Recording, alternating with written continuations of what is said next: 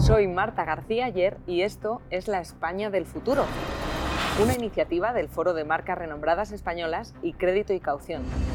Y vamos a conversar con líderes de las empresas españolas para analizar con ellos los retos a los que se enfrentan y a los que nos enfrentamos como país. Hablaremos de pasado, presente y futuro. Pues estamos con las entrevistas preguntándonos por la España del futuro con el Foro de Marcas Renombradas y Crédito y Caución. Y hoy tenemos a Clara Arpa, que es la CEO de Arpa. Bueno, lo primero, muchas gracias por, por la, la invitación. Pues bueno, ARPA se dedica sobre todo a hacer logística de campaña. ¿Y esto qué es? Bueno, pues eh, mi padre empezó hace 55 años desarrollando un quemador que funcionaba con cualquier tipo de combustible. Un quemador, estamos hablando como de un, hornillo, lo que te llevas Como si fuera un camping gas. Funcionaba con cualquier tipo de combustible y además a más de 2.000 metros de altitud. Con lo cual, bueno, pues eso ya le animó a, a empezar la, la, la, industria.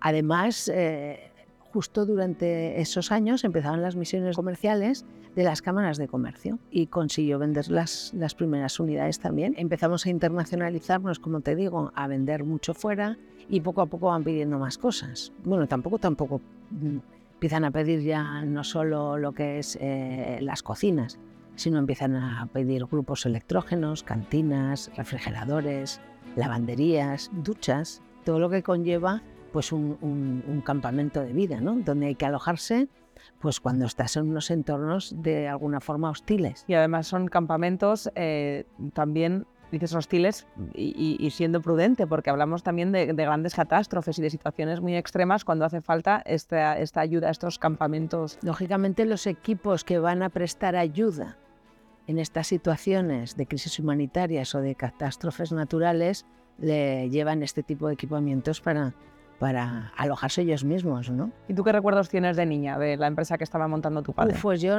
bueno, tengo recuerdos pues de lo, lo más... Eh, que más así que yo recuerdo es los viajes de mi padre. Mi padre se iba, entonces no había prácticamente ni, lo, los medios de comunicación eran relativamente pues eh, rudimentarios, ¿no? Estábamos varios días sin saber de él.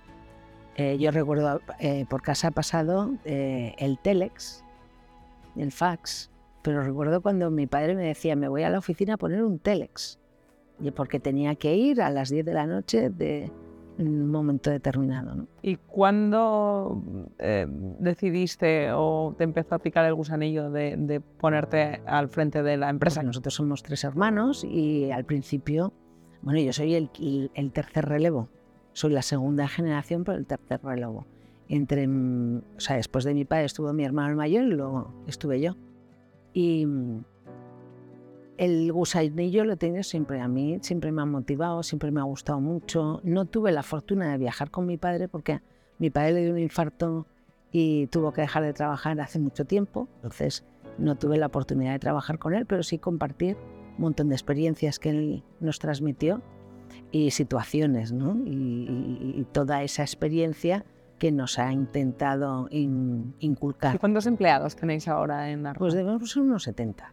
Eh, no somos muchos. Es una pyme profundamente destinada a la, a, al mercado exterior a, y, y, te has tenido que recorrer el mundo entero, ¿no? Sí, nosotros hemos tenido siempre una pequeña pata en España porque al fin y al cabo sí que hemos sido eh, suministradores de las Fuerzas Armadas Españolas, pero hemos trabajado en más de 70 países.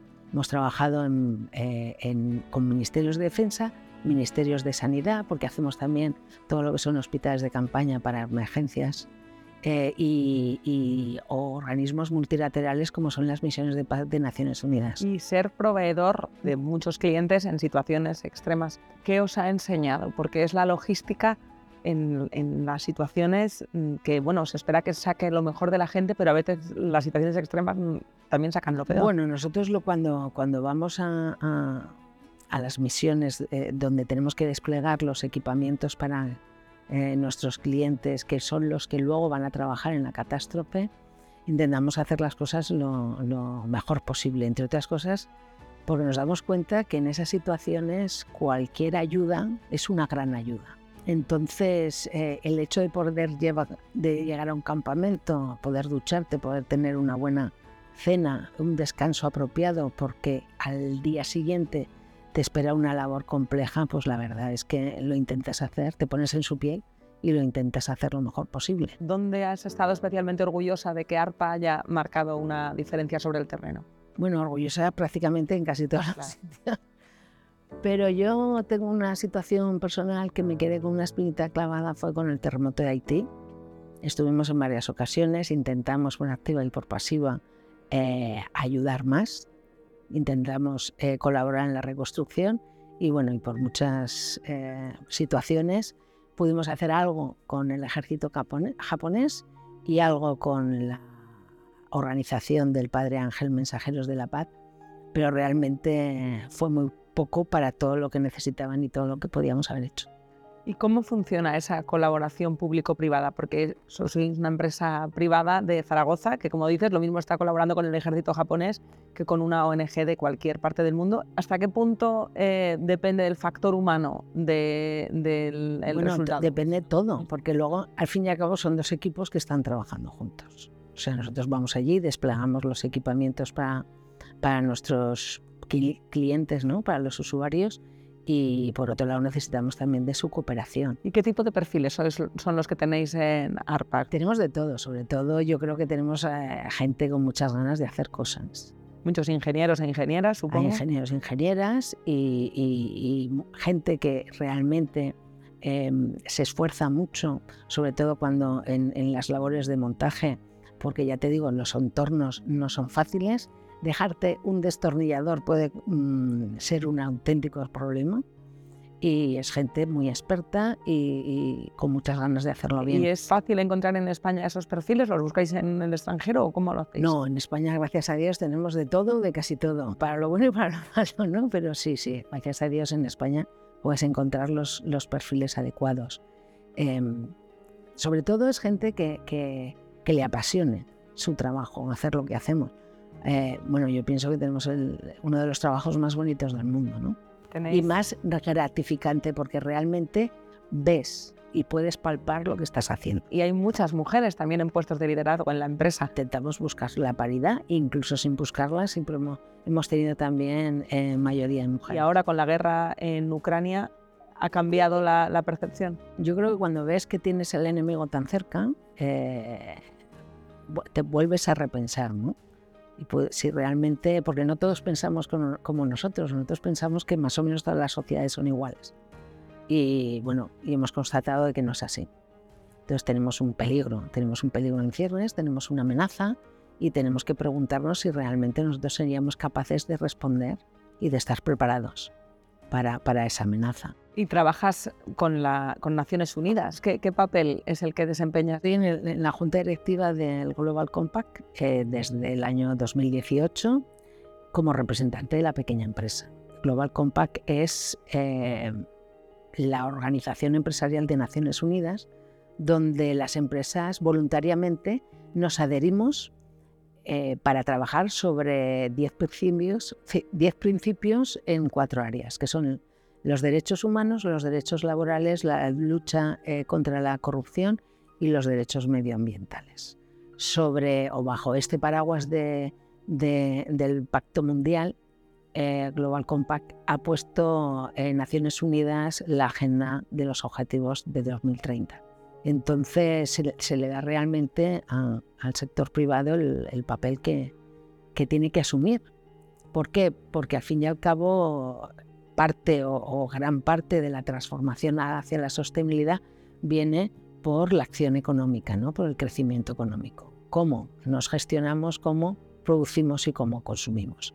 Porque al fin y al cabo, si tanto individual como profesionalmente eh, nos gestionamos de otra forma, consumimos y producimos mucho más respetuosamente y más responsablemente, estaremos cambiando más rápidamente hacia la sostenibilidad. En algunos sectores eh, se suele ver ese compromiso con los ODS por parte de las empresas como una cuestión a veces de marketing, más cosmética. El, no, el sí, las cosas como son. En vuestro caso, como no es una actividad que sea de venta al público habitual, entiendo que es diferente. Bueno, la responsabilidad social, en principio corporativa, nace como que voy a devolverle a la sociedad. Nosotros pensamos que no es cómo ganas el dinero, qué vas a hacer con el dinero que has ganado, sino cómo ganas tu dinero. O sea, ¿cómo es posible que tú tengas una actividad económica sin impactar negativamente en la sociedad ni en el planeta. De eso se trata. Entonces, a mí me gusta decir que la responsabilidad social corporativa ha muerto y, y viva la sostenibilidad. ¿Y en España en qué situación estamos en lo que se refiere a, a este compromiso? En España decir que la Red Española de Pacto Mundial, de la cual además soy presidenta, es la red más numerosa y más activa de todas las redes del Pacto Mundial de Naciones Unidas en los diferentes países. Así que, de momento, ahí estamos. Y desde el principio espero que duramos bastante. Algo estamos haciendo bien, entonces. Algo estamos haciendo bien. Entonces, bueno, en, eh, España siempre ha sido un país muy solidario. Y como siempre se puede hacer mejor, ¿qué te gustaría que cambiara? Hombre, a mí lo que me gustaría es que la gente tuviera un interés individual más genuino por el cambio. O sea, que realmente hubiera un, más compromiso a nivel individual. Porque al fin y al cabo, las organizaciones están conformadas por personas. Porque a veces la, la cooperación internacional o la solidaridad se despierta cuando vemos tragedias en el extranjero, pero también hay situaciones de necesidad en España. Ahí las empresas también pueden jugar un, papel importante. Bueno, yo creo que las empresas en ese sentido también han cogido un poco el liderazgo en el sentido de la formación.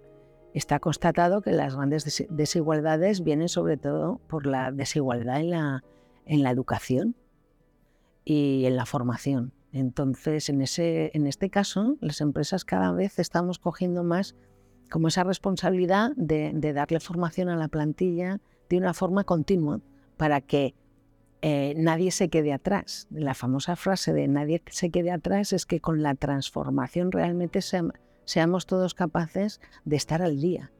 Cada vez es más difícil, las tecnologías van más rápido y tenemos que tener todos eh, un mayor eh, compromiso con intentar estar actualizado. Y en ARPA, ¿Qué estáis haciendo? Lanzamos desde el año 2015 sobre todo un programa de I más de más I. Hemos hecho más de 35 proyectos en, fase prácticamente de comercialización y para esto tenemos que, estudiar todos estos temas de transformación, de sostenibilidad, nos tenemos que descarbonizar. Todo esto eh, conlleva una nueva forma de verlo todo y muchísima eh, formación y, mucho estudio. Al fin y al cabo, ARPA nació con I más D, ¿no? Con una innovación, con Efectivamente. Ese, ese hornillo que decías que tu padre creó para ir a la montaña de Jaca.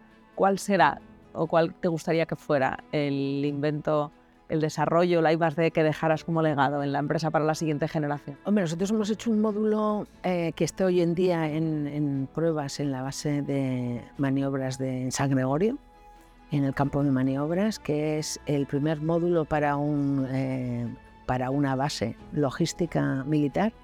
Es totalmente sostenible, tiene 68 metros cuadrados donde 8 personas pueden estar trabajando y viviendo durante 49 días simplemente con el, la energía que tienen almacenada de renovables. Incluso parte de esa energía la puede convertir en hidrógeno y almacenarla para que a través de una pila de combustible pueda reelectrificar otra vez el módulo. Ha sido un placer hablar contigo, Clara, y entender mejor en qué consiste lo que hacéis en, ARPA. Muchísimas pues gracias. Muchísimas gracias a vosotros por la invitación.